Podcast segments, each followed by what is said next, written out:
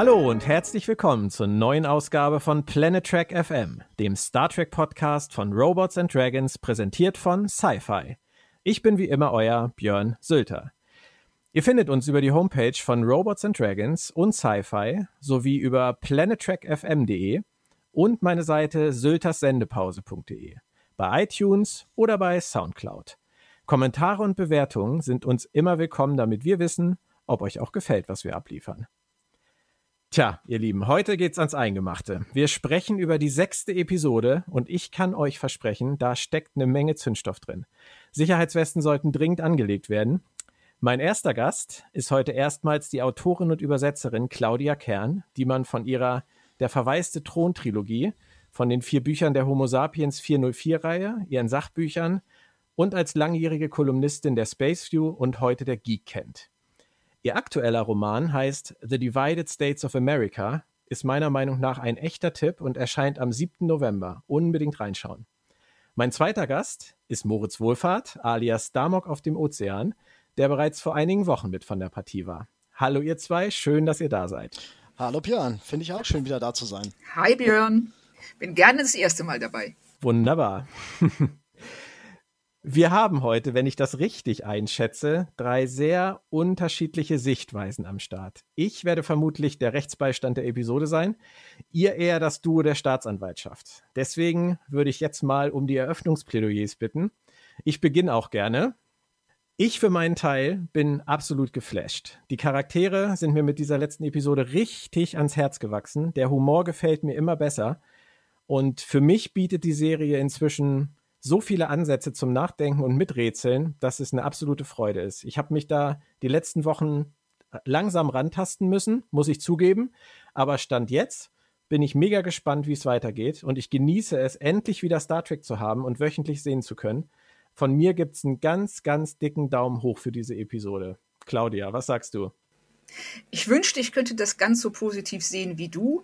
Bei mir ist es, ich bin noch in der Phase des Herantasts, würde ich sagen. Also ich sehe das Potenzial, das in Discovery steckt. Das ist wirklich immens. Die Serie macht ganz große Versprechungen mit ihrer dunklen Herangehensweise, mit ihrer ähm, Aufbaugeschichte der Föderation, aber sie muss diese Versprechungen auch langsam einlösen.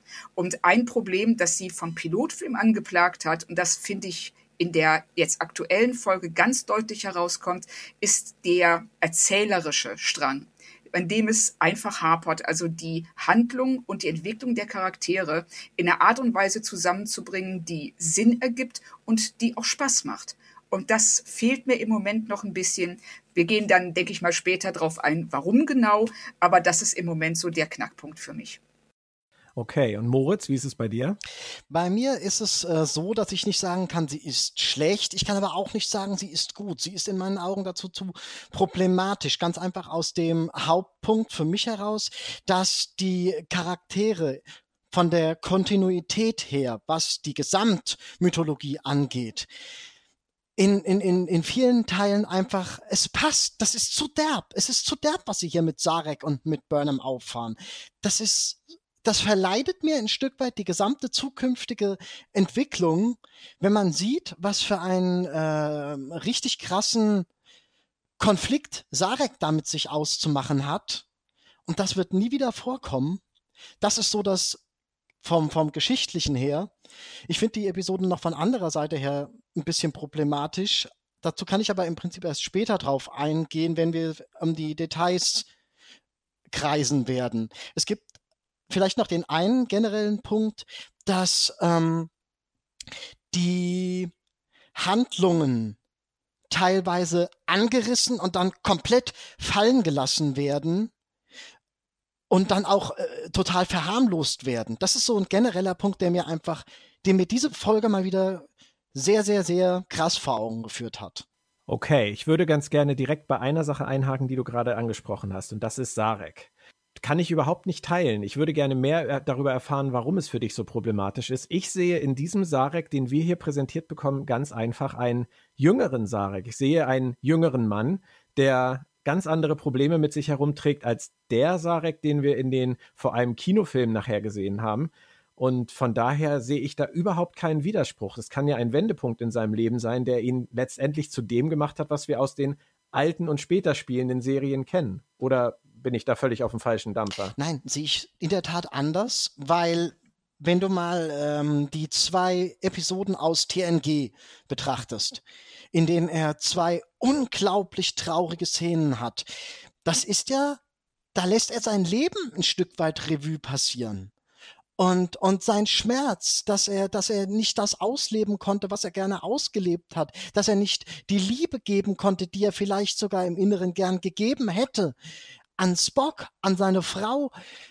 Und da wird oh, Burnham ja kann, sie kann ja gar nicht erwähnt werden, aber das, was, dieses Fass, was hier aufgemacht wird in der Episode, das ist so gravierend, dass man es eigentlich, das ist, das ist was, das prägt in meiner Vorstellung prägt das das Leben eines Wesens, eines, ich kann ja nicht sagen eines, gut, eines Mannes. Es prägt das Leben eines Mannes. Claudia, bin ich da komplett auf dem falschen Dampfer, wenn ich sage, das kann doch aber genau der Punkt in seinem Leben sein jetzt, an dem er sich entschließt, noch mehr nach innen zu gehen, diese Emotionen, die er offensichtlich in diesem Alter jetzt zugelassen hat, noch mehr zu verschließen. Und dann ist dieser Sarek, den wir in Next Generation nachher sehen, doch vollkommen logisch, dass er dann am Ende seines Lebens steht und da wieder dahin zurückkehrt zu dieser Emotionalität, die er schon immer in sich getragen hat und diesen Problemen, die er in seiner Vater und Tochter und Vater und Sohn Rolle letztendlich äh, niemals richtig, äh, den er niemals richtig auf den Grund gehen konnte. Ja, ich sehe das auch ein bisschen wie du, dass ähm, wir hier einen jüngeren Sarek sehen, der ähm, ganz andere Probleme und eine ganz andere Herangehensweise an diese Probleme hat als der alte Sarek. Auf der anderen Seite finde ich es zum einen schon mal problematisch, dass es überhaupt Sarek ist. Warum? Ja, es hätte jeder andere ja. x-beliebige Vulkanier sein ja, können. Genau. Aber nein, sie packen Sarek aus und machen deshalb dieses Fass auf, was Moritz auch richtigerweise beschreibt. Natürlich kann Michael nicht erwähnt werden, äh, weil es Michael zu dem Zeitpunkt noch nicht gegeben hat in der Star Trek-Welt. Aber sie hätten dieses ganze Problem umgehen können, indem sie einen anderen Vulkanier genommen Absolut. hätten. Und das hätte und das hätte eben auch die äh, Dramaturgie dieser Folge kein bisschen verändert. Ja. Absolut das richtig. muss alles nicht sein. Da habt ihr absolut recht, aber das ist natürlich einfach dieses Name-Dropping-Ding, was sie bei einem Prequel machen, um die alten Fans letztendlich dann auch äh, aus ihren Häuschen zu holen. Nee. Das ist, ob das Harry Mudd ist oder ob das jetzt in der letzten Folge. Nein, das, der Grund, warum sie es machen, Moritz, ist der Grund, warum sie es machen, ist einfach, um dieses Name-Dropping drin zu haben. Ob das gut ist, steht auf einem völlig anderen Blatt. Da bin ich bei euch. Aber der Grund für die Autoren und Produzenten zu sagen, wir nehmen Sarek und nicht x-beliebigen Vulkania 0815 ist einfach, dass man Sarek kennt. Ja, aber warum? Warum, äh, warum so dieses, warum sich so anbiedern an die Fans? Das ist gar nicht nötig. Wenn ich eine Sache habe, die stark ist, die auf eigenen Beinen stehen kann, dann muss ich nicht hingehen und sagen, guck mal, wir haben die Enterprise erwähnt, guck mal, Sarek, jetzt müsst ihr euch freuen, jetzt müsst ihr euch toll finden. Das ist überhaupt nicht nötig. Das liegt teilweise das ist meine Rückführungsidee, das liegt an den letzten drei Abrams-Filmen. Das ist, Sarek ist ein Charakter, den man in der Neuzeit, den man kennt. Und sie versuchen, da Leute aus dem Kino zu kriegen, die damit was verbinden können. Das ist meine Sicht. Das kann falsch sein. Sorry, ähm, ich äh, glaube das. Äh, ich halte es halt nur für eine ganz falsche Herangehensweise, die von einer Unsicherheit ähm, die auf eine Unsicherheit schließen lässt, die die Serie gar nicht nötig ja, hat. Stimme ich zu. Ich gebe euch da beiden absolut recht. Allerdings habe ich, äh, wenn ich in den letzten 20 Jahren im Umgang mit Star Trek-Fans, gerade was mein Schreiben angeht, etwas gelernt habe, dann, dass man es dem Star Trek-Fandom nicht recht machen kann. Richtig. Ich ähm, alleine, wenn ich die letzten Wochen ähm, beobachtet habe, wie die Reaktionen auf meine Rezensionen ausgefallen sind, schreibe ich was Negatives ähm, dann bin ich der asexuelle Nerd, der im Keller seiner Eltern wohnt, schlecht, ja, schlechte Fanfiction schreibt und frustriert ist, dass er im Leben nichts anderes auf die Reihe gekriegt hat, als über Star Trek ablästern zu dürfen. Wenn ich was Positives schreibe, dann bin ich der bezahlte Jubelperser, der ähm, von Netflix und äh, CBS zusammen das Geld in den Rachen geschaufelt bekommt, damit er bloß was Positives über diesen Dreck schreibt. Es ist, ähm, ah, damit fängt es ja schon mal an. Und genau vor dem gleichen Problem steht man als Autor von so einer Serie ja auch. Ich finde, man darf sie nicht dafür verdammen, dass sie versuchen, den Kanon zu zitieren. Also wenn wir anfangen, ihnen vorzuwerfen, dass sie sich ein bisschen Mühe geben, den Kanon zu zitieren, dann brauchen nee, wir nee, nie. Nee, das, äh, das, äh, das tut keiner. Ich, ähm, äh, verwehre mich nur gegen ein Zitieren des Kanons, das alles nur viel problematischer und schwieriger macht oder einfach unangemessen ist. Ich fand Harry Mudd, ich habe kein Problem mit Harry Mudd. Das, die haben die Figur schön dargestellt, die haben äh, ihm ähm, Facetten abgewonnen, die man in der alten Serie nicht sieht. Sarek ist eine ganz andere Geschichte. Grundsätzlich bin ich äh, absolut deiner Meinung, Claudia. Nur wenn wir damit anfangen, dann würde ich ganz woanders ansetzen. Dann würde ich wieder zu dem Punkt zurückkommen, bei dem ich schon x-mal in irgendwelchen Kolumnen letztendlich war. Ich hätte niemals ein Prequel gemacht. Das habe ich aber schon bei Star Trek Enterprise gesagt und ich habe, was meine Einschätzung angeht, bei Star Trek Enterprise auch leider recht behalten, weil der ja. Großteil der Serie als Prequel einfach völlig verschenkt war. Und Jetzt machen sie wieder ein Prequel. Jetzt, jetzt bewegen sie sich in noch eine größere Ecke letztendlich. und diese ganzen Diskussionen über die visuelle Umsetzung der Serie, die nicht stimmig ist mit den Classics. Für mich ist es geschenkt. Ich kann damit leben, aber es gibt halt viele, die können nicht damit leben. Und ähm, das ist für mich der Ansatzpunkt zu sagen, das hätte nicht sein müssen. Aber jetzt müssen wir irgendwie mit diesem Prequel leben und dann finde ich es halt nicht schlimm, weil Spock ist nun mal auch ein Sohn von Sarek und er dient zu dieser Zeit auf der Enterprise unter Pike. Deswegen kann man die Enterprise als wichtiges Schiff zu dieser Zeit auch in Discovery erwähnen. Also da sehe ich jetzt kein großes Problem drin. Ähm, nee, ich bin da auch eurer Meinung. Ähm, es ist kein Problem, die äh, Serie in diesen Kosmos Star Trek einzubetten. Äh, problematisch wird es eben nur, wenn man es ähm, reintut, um sich anzubiedern und der Eindruck entsteht hier und da. Und wenn man eben äh, Dinge erwähnt oder Dinge ändert, die ähm, ja. von denen später dann nie wieder die Rede ist. Das ist äh, ein bisschen problematisch, aber ich bin insgesamt bei dir. Ähm, ich verstehe jetzt nach sechs Episoden immer noch nicht, warum das ein Prequel sein muss. Ja. Schließe ich mich an. Und äh, Björn, ähm, man muss unterscheiden. Ich finde, das sind zwei vollkommen unterschiedliche Themen. Ob es jetzt visuell passt oder kanonisch, also charakterbezogen, geschichtlich. Ja. Das muss man trennen. Bei dem visuellen, das kann ich mit, mit viel Luft holen und mit viel Wasser, das kann ich schlucken. Aber charakterlich ist einfach ein anderes Level. Wobei es natürlich auch bei ähm, 51 Jahren Serien- und Filmgeschichte und den über 700 Folgen und 13 Filmen irgendwann natürlich auch schwierig wird, wirklich jedes Detail auf der Pfanne zu haben. Das hat man ja auch bei Star Trek Beyond gesehen, da haben sie mit Memory Alpha mhm. zusammengearbeitet. Also Simon Peck hat das mal gesagt. Und er hat trotzdem, was Jahreszahlen angeht, ähm, ein paar Sachen reingebaut, die nicht angehen können. Also ich denke, man kann, gerade weil es ein neues Team ist, das ein neues Star Trek für eine neue Generation versucht auf die Beine zu stellen, äh, kann man nicht in jedem Einzelfall sagen, äh, das hätten sie jetzt anders darstellen müssen ich verstehe euch absolut. Ich hätte auch kein Holodeck haben müssen, obwohl man ja anhand dieser Animated-Folge erklären können, dass es zu diesem Zeitpunkt sowas ähnliches schon gegeben haben kann. Bla bla bla, Fasel. Das kann man ja endlos weitermachen. Ich hätte auch keine Hologramme gebraucht, mit denen sie ihre Konversation führen. Mir hätte auch der alte Viewscreen gereicht. Das sind aber letztendlich alles so ein Mischmasch-Kniffe aus visuell und äh, inhaltlich, mit denen ich dann irgendwie ja. auch wieder leben kann. Das kann ich auch. Also da schließe ich mich dir an. Es, ist, ähm, es wäre albern gewesen, äh, eine Serie zu produzieren, die die Visualität einer 60er Jahre Star Trek Serie hat. Das, hätte, das, das hättest du keinem Absolut. erklären können. Das hätte sich auch keiner wirklich angucken wollen. Natürlich, aber es ist genauso albern, äh, äh jetzt quasi den, den lustigen Frühstückscomputer zu haben. Das ist ein oh Gott, nahrhafter ja. Burrito. Du musst dann auch wieder nett sein. Da übertreibt man es dann auch. Also, ja, also ich finde vor allen Dingen bei dem Frühstückscomputer dachte ich, das hätte ich mir bei Orville vorstellen ja, können. Absolut. Mhm. Du kennst die Orville? Ja. Ja, ich finde ich find die wirklich großartig. Ich liebe sie. Ich liebe diese Serie. Ich auch. Vor allem, weil sie sich so viel Mühe gegeben haben, finde ich, mit der Kantine. Wenn man sich die Kantine mal anguckt, ist das eine ganz, ganz tolle Weiterentwicklung der Kantine im visuellen Bereich jetzt von der NX01. Und wenn man sich diese Klappe anguckt, die runterfährt, ist es ja sogar noch eine Hommage ja. an die Classic-Serie. Also da haben sie ganz viel in, in der visuellen Umsetzung wieder gespielt mit dem Kanon. Und dieser Frühstückscomputer, gut, vielleicht äh, jagt ihn Lorca irgendwann in die Luft, wenn er ihn nicht mehr ertragen kann. Und dann hat sich das erledigt mit dem Der kommt in die Kantine. Der, der, kriegt, der kriegt's im Quartier geliefert. Aber zu Lorca kommen wir Oh nachher ja. noch. Ähm, zum Thema äh, zum, The zum Thema Burnham noch. Ähm, das große Problem, was ihr beide ja wahrscheinlich an Burnham, Sarek, an diesem ganzen Konstrukt auch seht ähm, und viele andere auch, ist, dass wir von Burnham ja einfach nie irgendwas gehört haben. Jein, musste halt einfach so sein. Das schluckt man dann irgendwann.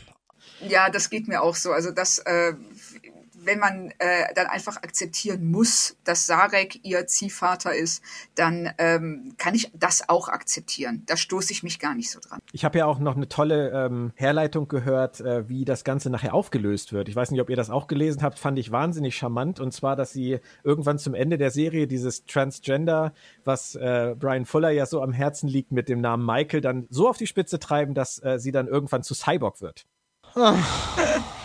Ja, Wow. Moritz stirbt tausend Tode. das ist okay. Das ist, das ist nicht eine Ecke, das ist nicht zwei Ecken, das ist äh, okay. Äh, aber aus ist, nein, es geht nicht. Den hat er gezeugt, den hat er gezeugt. Also Warst du dabei? Haben wir das irgendwann mal on-screen gesehen? nein, aber ich habe also ich habe das Buch gelesen und da wird das eigentlich ganz gut. Also nicht der Zeugungsakt, aber es wird drauf. Das Buch ist nicht Kanon. Das, das, Buch, Buch ist sollte nicht Kanon sein. Ganz ehrlich, das war besser als der Ja, Film. das mag sein. Aber grundsätzlich äh, könnte es ja durchaus sein. Also dann würde es ja auch wieder passen, dass Spock sich erinnert, dass er mit Cyborg zusammen aufgewachsen ist. Burnham ist ja mit Spock zusammen aufgewachsen, hieß damals dann halt nur noch Michael und nicht Cyborg. Aber gut, lassen wir das. Ich gehe auch nicht davon aus, dass sie diesen Weg gehen wollen. Nein, das passt nicht. Aber es ist doch schön, worüber sich viele Fans Gedanken machen und wie sie versuchen, die Logiklöcher dann doch zu schließen. Gut, es sei ihnen gegönnt. Claudia, du hast vorhin angesprochen, dass du seit dem Pilotfilm ähm, ein durchlaufendes Problem siehst, was äh, die Handlungsführung angeht. Kannst du das nochmal näher ausführen? Ja, die ähm, Autoren scheinen die ganze Zeit zu denken, dass die, dass sie schon in der zweiten Staffel sind und dass wir all diese Figuren sehr viel besser kennen, als wir sie tatsächlich kennen. Das war bei dem Handlungsstrang mit Michael und Sarek jetzt hier in der sechsten, das wäre so viel stärker gewesen, wenn wir vorher die Beziehung der beiden bereits über einen gewissen Zeitraum verfolgt hätten und wüssten, wie sie miteinander umgehen, dass äh, Michael sich als äh, Versagerin empfindet ihm gegenüber, dass er relativ kalt zu ihr ist, sie aber trotzdem fördert. Das wird angedeutet alles, das sehen wir kurz in dem, im Pilotfilm, aber diese Enthüllung wäre so viel stärker gewesen in der zweiten Staffel. Und das Gleiche kann man auch über Lorca sagen, wenn Admiral ähm, Cornwall zu ihm sagt, du bist nicht mehr der Mann, den ich kenne. Dann müssen wir, oder den ich kannte, dann müssen wir das als Zuschauer einfach schlucken. Wohingegen, wenn sie das eine Staffel später gesagt hätte, hätten wir als Zuschauer gewusst, ob das stimmt oder nicht. Das fällt natürlich wahrscheinlich besonders dir als Romanautorin auf. Du würdest wahrscheinlich nicht im fünften Kapitel deines neuen Buches äh, so eine Geschichte mit einbauen. Nein, das ist viel zu früh und das ähm, nimmt vor allen Dingen dieser, äh, es nimmt den Rums daraus. Eigentlich, das hätte, ja, genau, das hätte, ne, das hätte ein richtiger Knaller sein müssen, wenn äh, Michael feststellt, so, boah, Sarek hat mich, hat mich jahrelang oder jahrzehntelang sogar angelogen. Und ähm, nee, jahrzehntelang kann nicht sein, aber lange, hat mich lange angelogen. Und so ist es einfach so, man denkt so, oh, krass. Und geht weiter. Ja, das stimmt.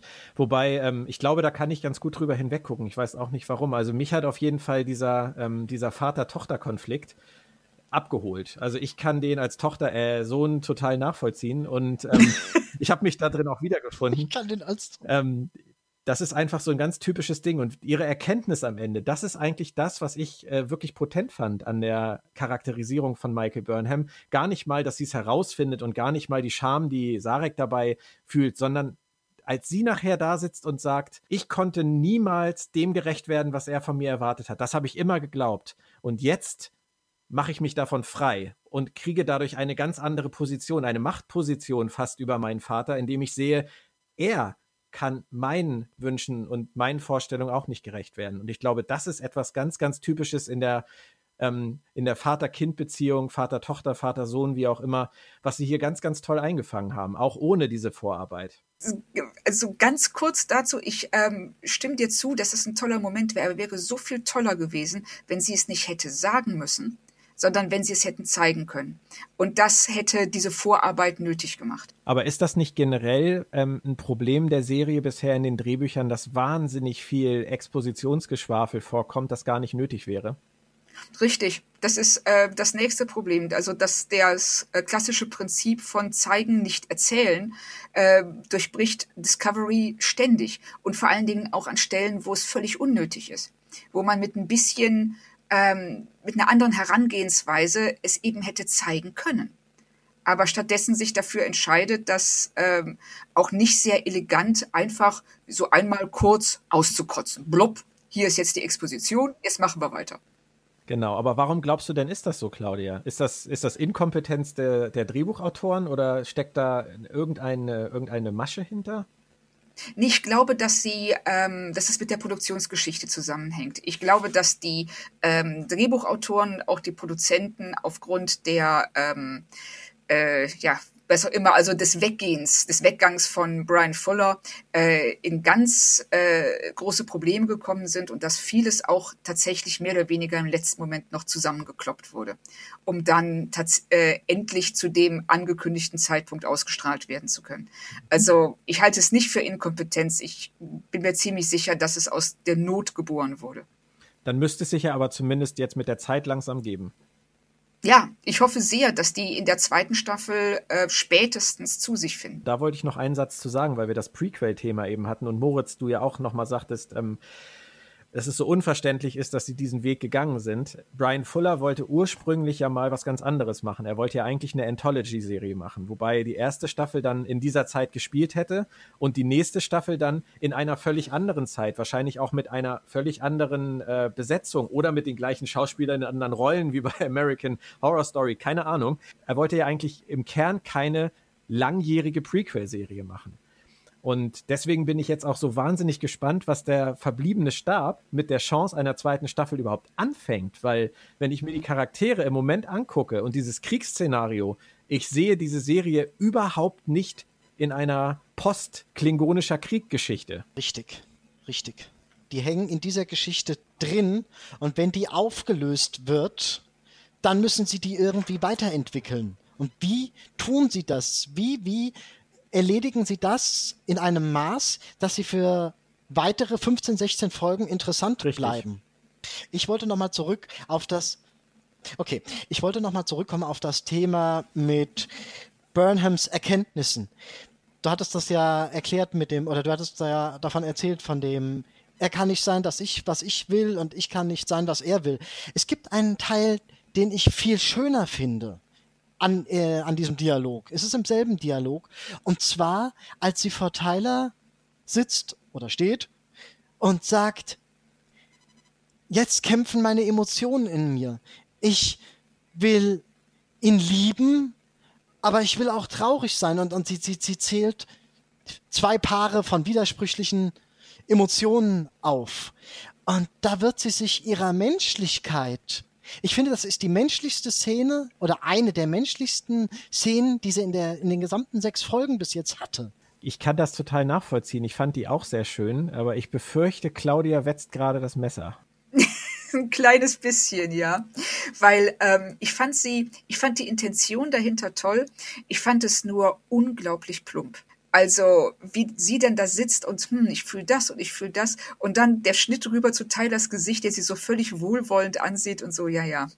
Kleiner, junger Grashüpfer, du bist auf dem richtigen Weg. Das war eine ZDF-Telenovela. Ja, das war He-Man. He-Man. Die Moral von der Geschichte ist, ja, He-Man, wo es am Ende immer, ähm, äh, wo den Kindern am Ende immer die Moral erklärt wurde. Oder wie beim Traumschiff, wenn am Ende der Kapitän dann kurz vor dem, äh, kurz vor dem Hauptgang und dem Feuerwerk dann einmal kurz zusammenfasst, was wir gelernt haben. Genau, weil wir ja zu blöd waren, das selber festzustellen. Ich kann euch beide total verstehen. Also Moritz, ich kann dich wirklich auch verstehen. Ich fand, das war die menschlichste, schönste Michael Burnham-Szene. Ich habe mit ihr echt Probleme bisher gehabt, aber ich fand sie da auch wirklich gut und es hat mir sehr gut gefallen. Aber wie Claudia so schön ein paar Mal schon gesagt hat, man hätte es vielleicht auch zeigen können, anstatt dass sie das alles erzählen muss. Ich finde vor allen Dingen, dass äh, die, ähm, jetzt will ich es um Gottes Willen nicht falsch aussprechen, Soniqua Martin Green, denke, du hast recht, ja. Einigen wir uns ähm, darauf.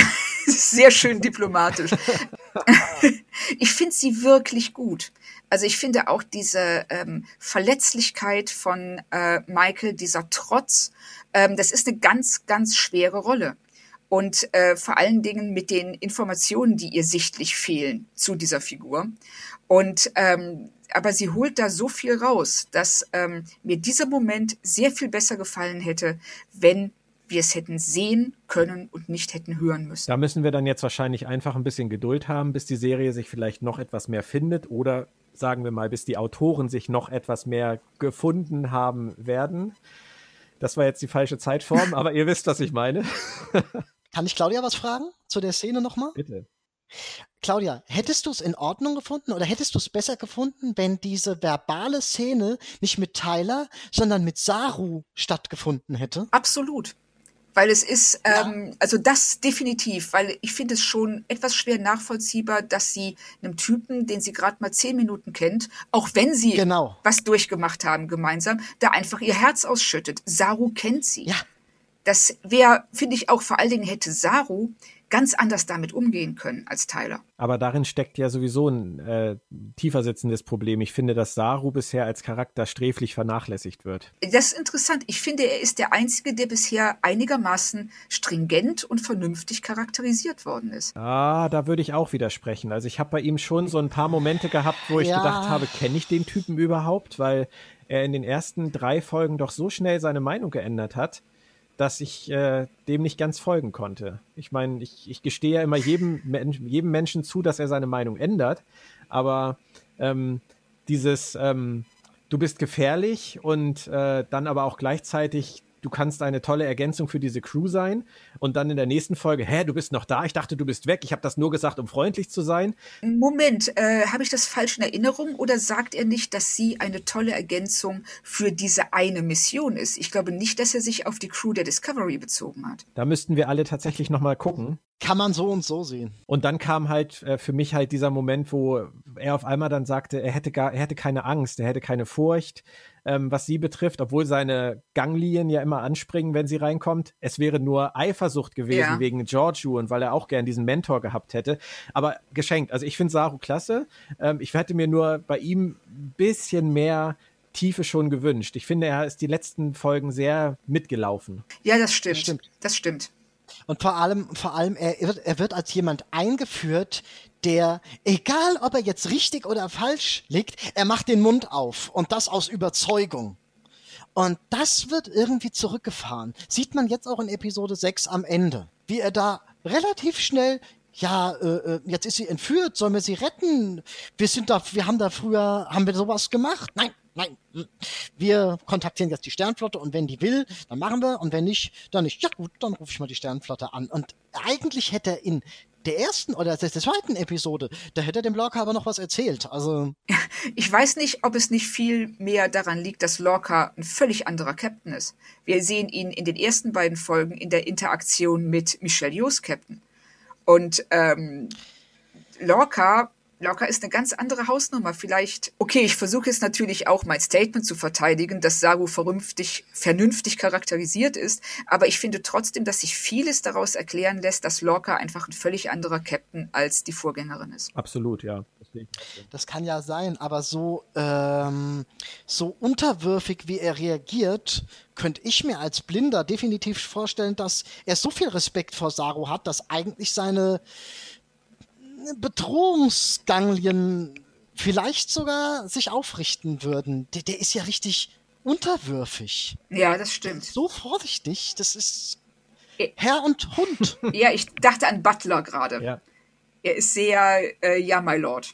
So ein bisschen. Das stimmt. Ihr hattet ja eben so schön gesagt, ihr hättet euch Saru in der Szene mit ähm, Burnham gewünscht.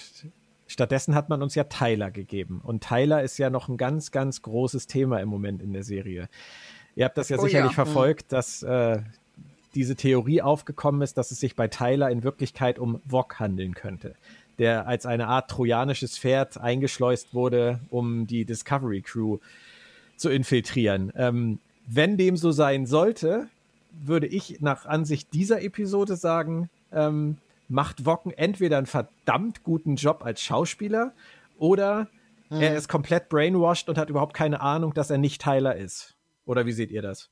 es gibt, für mich ist das so, es gibt, es ist beides noch 50-50. Es gibt am Anfang, gleich zu Beginn oder relativ gleich zu Beginn, gibt es die Szene nach dem Holodeck-Kriegsszenario, wo Lorca die positiven Aspekte von Tyler aufzählt und sagt, und sie kämpfen wie ein Klingone. Da musste ich sowas von derb grinsen. Moritz, das ist doch schon fast zu offensichtlich, oder? Ja, deswegen musste ich ja derb grinsen. Okay. Das ist richtig derb offensichtlich. Ich meine, für wie blöd muss man denn die Zuschauer halten, wenn man äh, mit solchen Zaunpfählen schmeißen muss? Letzte Woche kam schon dieses Statement von ihm, dass er sieben Monate da unter der Knute von Lirel auf diesem Gefangenenschiff ist und sie einen Gefallen an ihm gefunden hat, obwohl wir genau wissen, dass das nicht stimmen kann. Das war ja schon ein so großer Zaunpfahl. Und dann jetzt dieses Kämpfen wie ein Klingone.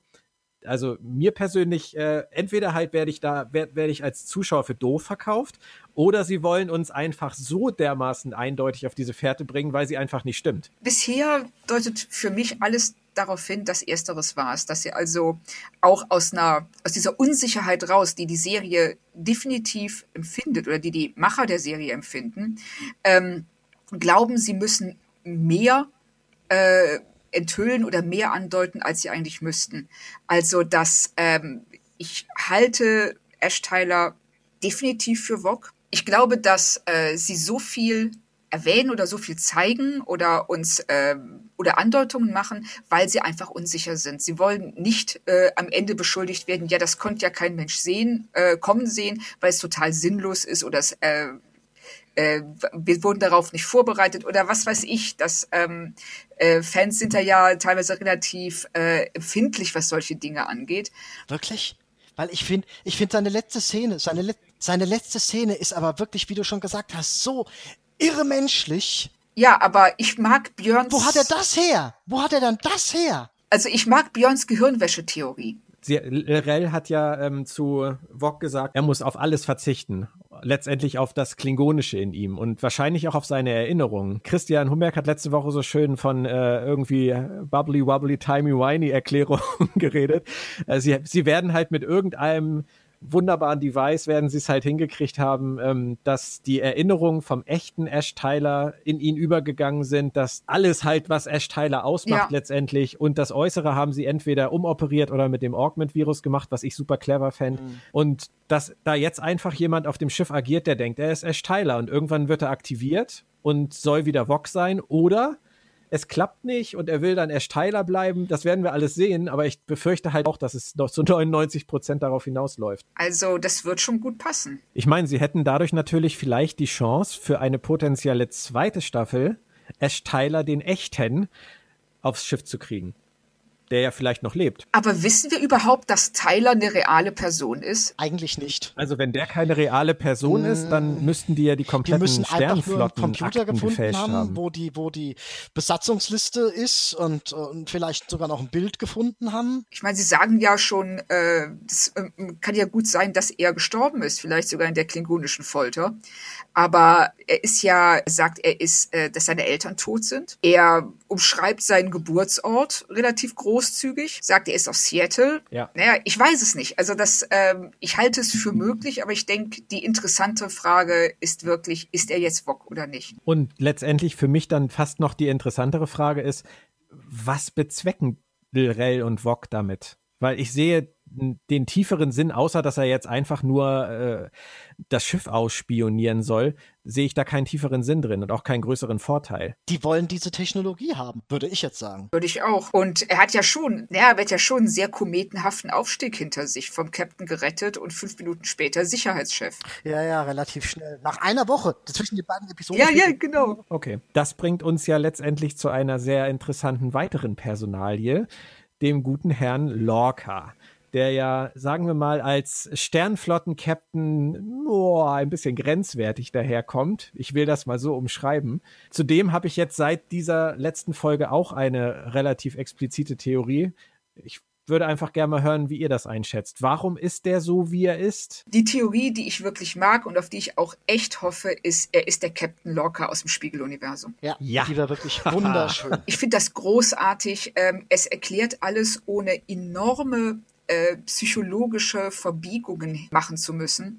Und es so Sätze wie Cornwalls, du bist nicht mehr der Mann, den ich kannte. Ja, und exakt. Das ist schon, und auch, dass er mit einem Phaser unterm Kopfkissen schläft und in diesem Schiff rumläuft mit einem Phaser, das ist einfach, er fühlt sich die ganze Zeit verfolgt. Entweder ist er komplett irre, dann muss ich mich fragen, wie kann jemand, der so irre ist, auf so einem hohen Niveau funktionieren? Oder er ist einfach tatsächlich von Entdeckung bedroht und das wäre er, wenn er aus dem Spiegeluniversum kommt. Eigentlich fehlt dem guten Mann doch nur der Schnurrbart, oder? Ja, absolut. Aber wahrscheinlich hat der gute Lorca, der im Spiegeluniversum gelandet ist, jetzt äh, den Schnurrbart. Von daher werden wir den dann ja vielleicht irgendwann, ich gebe mich ja immer so ein bisschen der Fantasie hin, dass wir irgendwann den guten Lorca zurückbekommen, den Blümchen pflückenden Lorca, der nett zu allen Menschen ist und der hat dann den Schnurrbart. Das wäre dann mal Ja. die Umkehrung des, der Spiegeluniversumstheorie, dass die Bösen immer die Bärte haben. Ja, also es wäre schon ganz geil, wenn der ähm, Spiegel-Universums-Captain in unserem Universum tatsächlich zu einem besseren Menschen würde und dann gar nicht mehr in sein Universum zurück kann, weil er da sofort unter die Räder kommen würde. Ja. Da traust Ja. du den Autoren jetzt aber auch wieder viel zu, du. Ich finde, es hängt komplett davon ab, wie sie mit Cornwalls Rettung umgehen.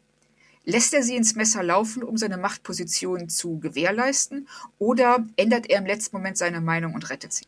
Und das ist so ein Punkt, auf den ich jetzt sehr gespannt bin auf der, in der nächsten Episode, weil sie haben ja in der letzten Episode, die haben die ja so enden lassen mit Stanitz und seinem Spiegeltrick und seinem Antriebsdings, was sie jetzt überhaupt nicht mehr aufgegriffen haben. Das haben sie sogar äh, verlächerlicht ein Stück weit. Also sprich, sie haben es nicht mehr aufgegriffen, gar nicht. Und jetzt bin ich mal gespannt, du? ob sie in der nächsten Folge dieses Admiral Friedensverhandlungsdesaster auch so unter den Tisch fallen lassen für irgendeine andere Handlung. Kurz zu Stamets zurückkommen, weil ich finde schon, sie haben es aufgegriffen. Inwiefern? In dem Sinne, dass er sich, also so wie er sich verhält, hat er sich vorher nicht verhalten. Und sogar Lorca guckt ihn ja ganz komisch an. Ja, hätte ich aber auch an seiner Stelle. Ja, und ich finde schon, dass sie da äh, mit der großen roten Fahne wehen, wehen, guckt mal, der ist jetzt anders als vorher. Ja, aber ich meine, Leute, das ist ein Pilzantrieb, ne? Oh, verdammt, Das du ist hast ja recht. auch mit, mit dem Zaunpfahl gewunken. Der Typ ist ja sowas von high, das kann mir ja keiner erzählen. Ich meine, das geht ja nur von groovy zu ähm, so cool und der, der ist ja völlig ausgewechselt. Ja, also das richtig. ist definitiv nicht mehr der gleiche Charakter wie in den ersten Episoden. Richtig. Ja, aber so wie man das in der letzten Folge dargestellt hat, wie er fast drauf geht, als er dieses Ding ausprobiert und jetzt pfeift er sich quasi ein fröhliches Liedchen beim Springen. Und, und, und zwischen den beiden Episoden spielt eine Woche. Ich weiß nicht. Das Ja. ist mir einfach, das ist Ich verstehe, ich verstehe dein Problem. Ich auch. hätte mir auch an der Stelle mehr gewünscht. Also ich glaube auch, äh, da sind wir wieder bei der Produktionsgeschichte, weil eigentlich haben sie in 15 Episoden, bei denen nicht mal die Länge oder die Laufzeit der Episode wirklich vorgegeben ist, genug Zeit, um solche Dinge vorzubereiten.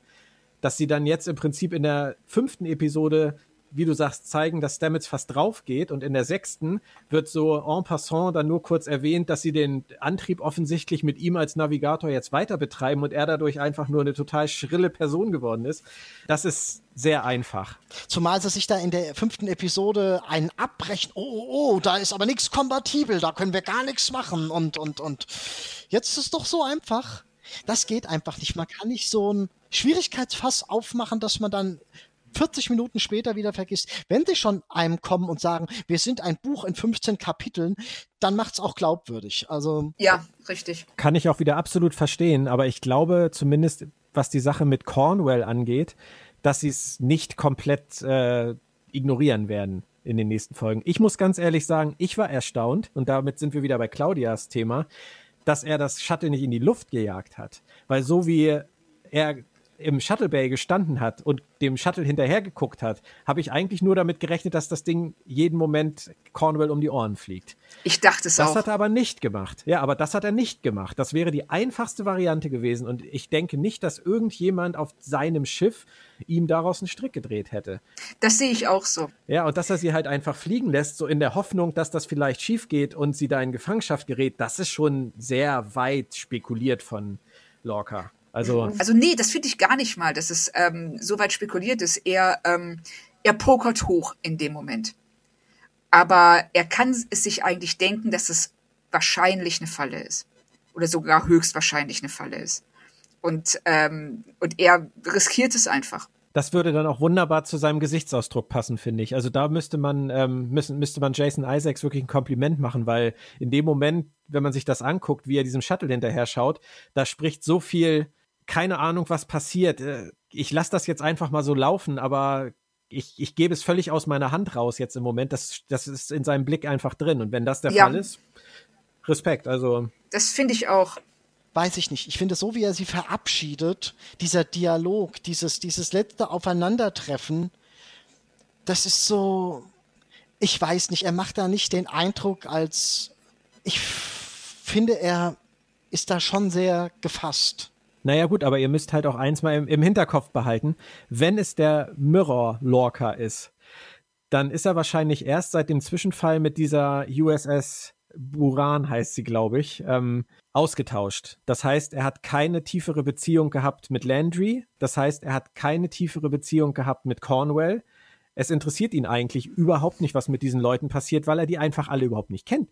Da sprichst du Richtig. auch wieder was an. Darf ich ganz, ganz kurzer Einschub? Landry, da, da sprichst du auch was an. Da sagt er nämlich zu Tyler an einer Stelle, ja, ja, mein letzter Sicherheitsoffizier hat mir sehr viel bedeutet. Mit dem habe ich viel durchgemacht.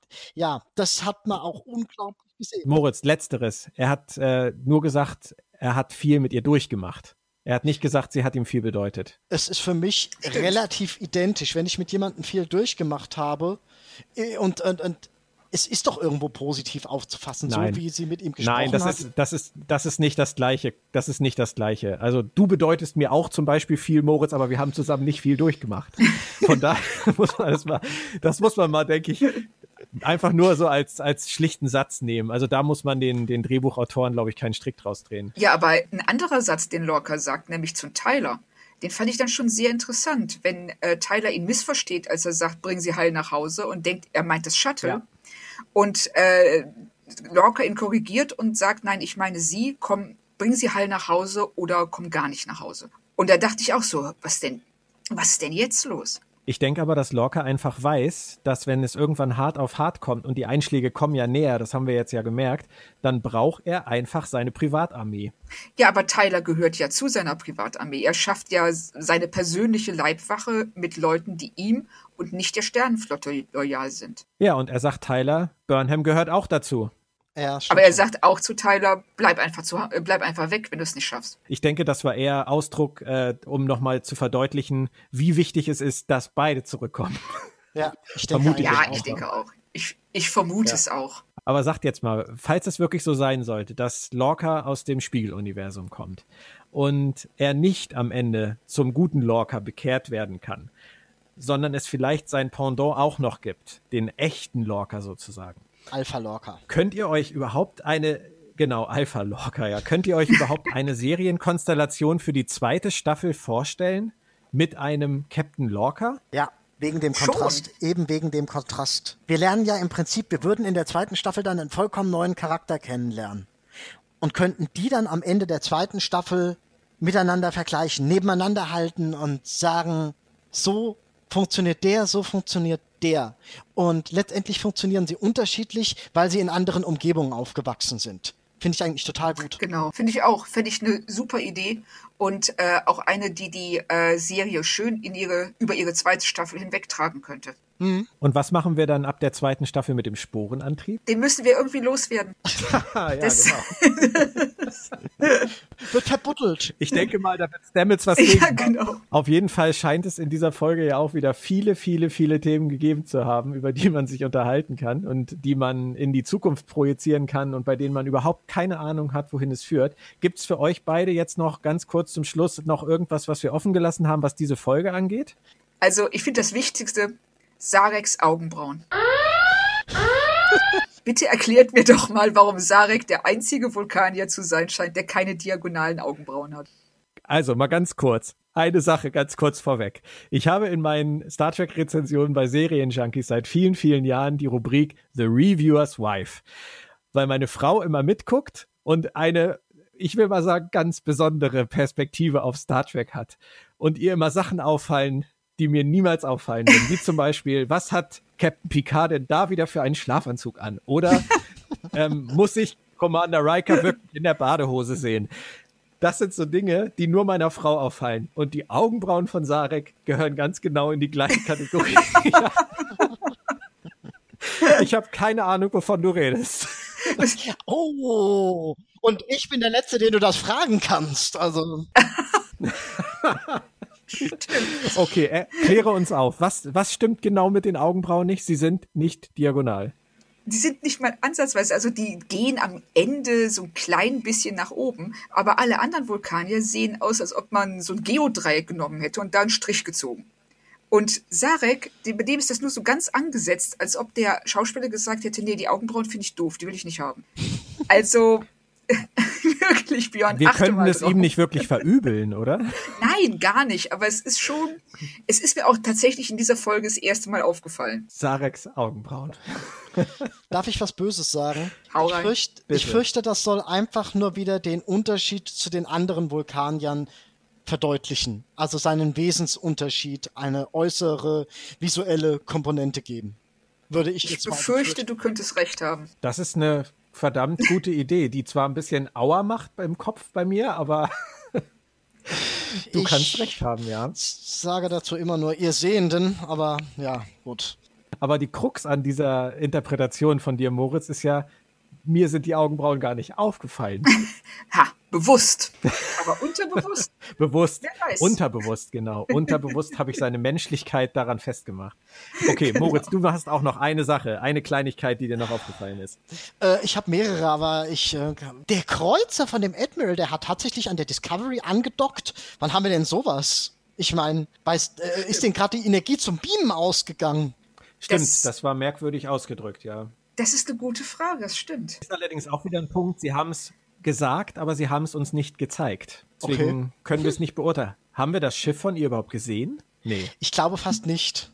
Äh, äh, ich glaube auch nicht, aber ich überlege gerade, ob das nicht schon der erste Hinweis darauf ist, dass Cornwall denkt, dass sie ähm, Lorca nicht trauen kann, dass er sie vielleicht einfach neben das Schiff beamt, als ins Schiff. Wieso? Sie hat sich doch mit ihrem Transporter darüber oder hätte wer beamt da, wer beamt mit wem? Also, ich meine, da benutzt man ja seinen eigenen Transporter. Also ich. Die Frage ist wirklich interessant. Ich, ich bin über den Satz, glaube ich, sogar kurz gestolpert. Also ich habe den wahrgenommen mit dem Andocken, aber ich habe ihn nicht weiter verfolgt. Interessant. Stimmt. Nee, also das wäre, das wäre mal was Neues, wenn jetzt die, die großen Raumschiffe noch sich in irgendeiner Tetris-Art und Weise miteinander verbinden würden. Müssen wir mal abwarten, ob sie uns das irgendwann nochmal zeigen wollen. Moritz, der zweite Punkt. Die Logikextremisten, die hätte ich gerne nochmal angesprochen. Muss das sein? Ja, da hätte ich so gerne mehr zugewusst, weil ähm, so wie sie jetzt dastehen, denke ich auch so, hm, also das ist, Star Trek kommentiert ja immer gerne die Gegenwart, aber mal mit mehr und mal mit weniger Erfolg. Und die Logikextremisten, ja, da haben mich auch so ein bisschen irritiert. Aber könnte das nicht eine Weiterführung von dem Handlungsstrang aus Star Trek Enterprise sein? Ja, könnte, aber sie machen jetzt schon so viel auf, sie machen jetzt schon so viel auf, da sollte man doch wirklich aufpassen, nicht zu viele Fässer offen zu haben, um dann irgendwann noch die Kurve kriegen zu können. Also ja, da hast du absolut recht. Vor allem ähm, weil ich heute zum Beispiel gerade gesehen habe bei der Internet Movie Database, ich weiß gar nicht, ob das schon so groß bekannt war, also ich hatte es dann überlesen, dass für die Folgen 11, 12 und 15 ähm, jemand da gelistet ist, der einen Telleriten Admiral spielt. Aha. Das heißt, ähm, da, da kommt dann ja noch wieder was ganz anderes mit rein. Andorianer waren ja auch mal irgendwann angekündigt. Also ihr habt natürlich recht, sie machen wahnsinnig viele Fässer auf und die müssen sie nachher natürlich auch in irgendeiner Form wieder zukriegen. Richtig. Ich befürchte aber, die Situation auf Vulkan gehört nicht dazu. Also ich befürchte, dass das nur der Aufhänger für die Sarek-Geschichte war. Glaube ich auch. Okay. Mhm. Moritz die Dritte. Burnham kommt ja jetzt auf die Brücke. Er hat sie ja, das haben wir noch gar nicht angesprochen, er hat sie auf die Brücke geholt. Jetzt als wissenschaftlichen Berater. Ich finde, da verschenken sie wieder was, weil die Brücke bis jetzt aus absoluten Erfüllungsgehilfen besteht. Und hätte man da früher ein bisschen mehr eingeführt, an, an, an Hintergrund von der Brückencrew hätten wir jetzt einen viel besseren Aufeinandertreffpunkt zwischen zwei Parteien, also zwischen der Ein-Frau-Partei Burnham und der existierenden Gemeinschaft auf der Brücke. Ja, aber ich glaube, da steckt Kalkül hinter, weil sie ja dieses Lower Decks Ding durchziehen wollten, wo es eben mal nicht um den Captain geht oder um die Führungsoffiziere, sondern um jemanden, der eben nicht zu diesem engsten Kreis, zu diesem Mikrokosmos Brücke gehört. Und deswegen glaube ich, wird es eher interessant sein, dass wir zusammen mit Burnham auf der Brücke nicht nur Lorca und Saru jetzt näher kennenlernen und interagieren sehen, sondern die ganzen namenlosen Erfüllungsgehilfen, die nämlich Burnham auch noch gar nicht kennt, weil sie in diesem Brückenclub sozusagen bisher noch gar nicht drin war, dass wir die zusammen mit ihr kennenlernen. Ich glaube, da steckt äh, in gewisser Weise wirklich eine Masche hinter. Könnte ich mir auch vorstellen. Ja, gut, passt. Das war's dann auch schon wieder für heute, ihr beiden. Ich hoffe, es hat euch genauso viel Spaß gemacht wie uns. Vielen Dank euch beiden, dass ihr da wart. Ich würde mich sehr freuen, wenn wir das wiederholen könnten. Sehr gern. Ja, von mir auch aus. Sehr gerne. Wunderbar. Feedback gerne auf den bekannten Kanälen oder auch bei Twitter oder auf meinem Account Sylters Sendepause. Weitere Infos zu meinen Gästen findet ihr auch immer im Artikel zum Podcast bei Robots and Dragons und bei Sci-Fi. Planet Track FM kommt in einer Woche zurück, dann mit der Besprechung der siebten Episode, die, soweit ich das in Erinnerung habe, heißt Magic that makes the sanest man go mad oder so ähnlich. Ich befürchte ja, da geht es um Stamets. Wir werden sehen, was die Pilze weiterhin mit ihm machen. Bis dahin, passt auf euch auf und nur der Himmel ist die Grenze. Tschüss, ihr beiden. Tschüss.